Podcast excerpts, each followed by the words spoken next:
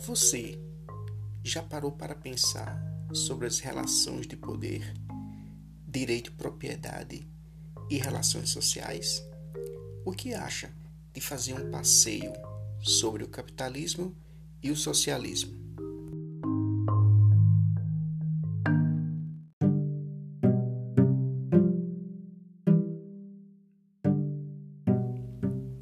O capitalismo é um sistema econômico em que os bens materiais estão nas mãos de particulares. Eles são transferidos de pai para filho e as pessoas podem vender sua força de trabalho. A vantagem é que nesse sistema nós temos a liberdade econômica e religiosa. A desvantagem é que ocorre a concentração de renda, o que na prática inviabiliza a ascensão social por mérito. E as pessoas são desvalorizadas ante aos bens materiais.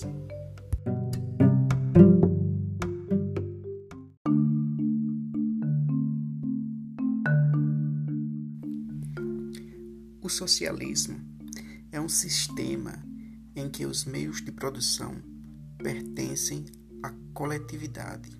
Aqui, o social é valorizado, colocando o ser humano no centro das atenções e não os bens.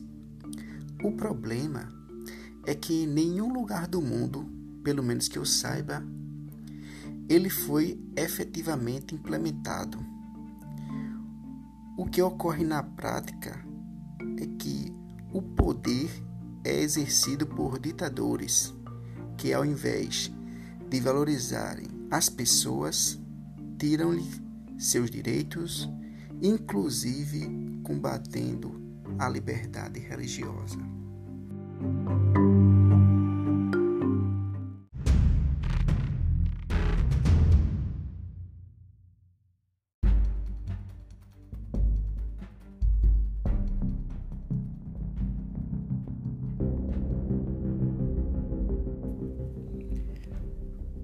O duelo teve seu auge durante a Guerra Fria e quem orquestrava eram as duas potências na época, Estados Unidos e União Soviética.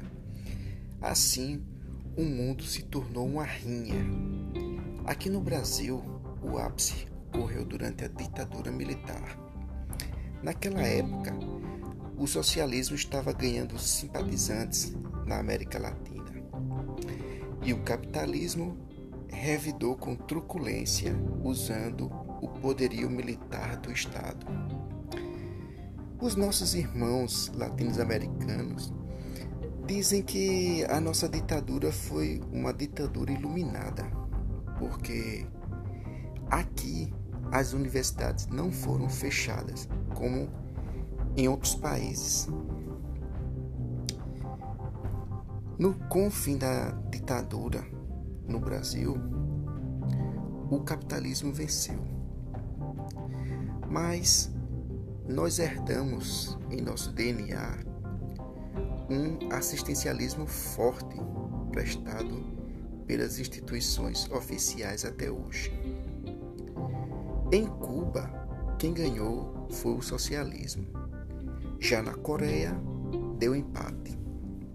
O engraçado é que o brasileiro, brasileiro tem muitas reservas com os militares mas veem com bons olhos os americanos e veem com muito glamour e não conseguem ver culpa da parte deles quando orquestravam ou fomentavam né, os anos obscuros de nossa história.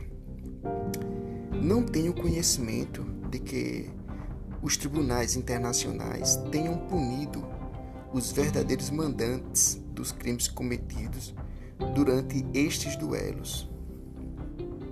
Mas não quero dizer que os executores dos crimes são inocentes. Pelo contrário, que todos os participantes sejam punidos na medida em que se envolveram.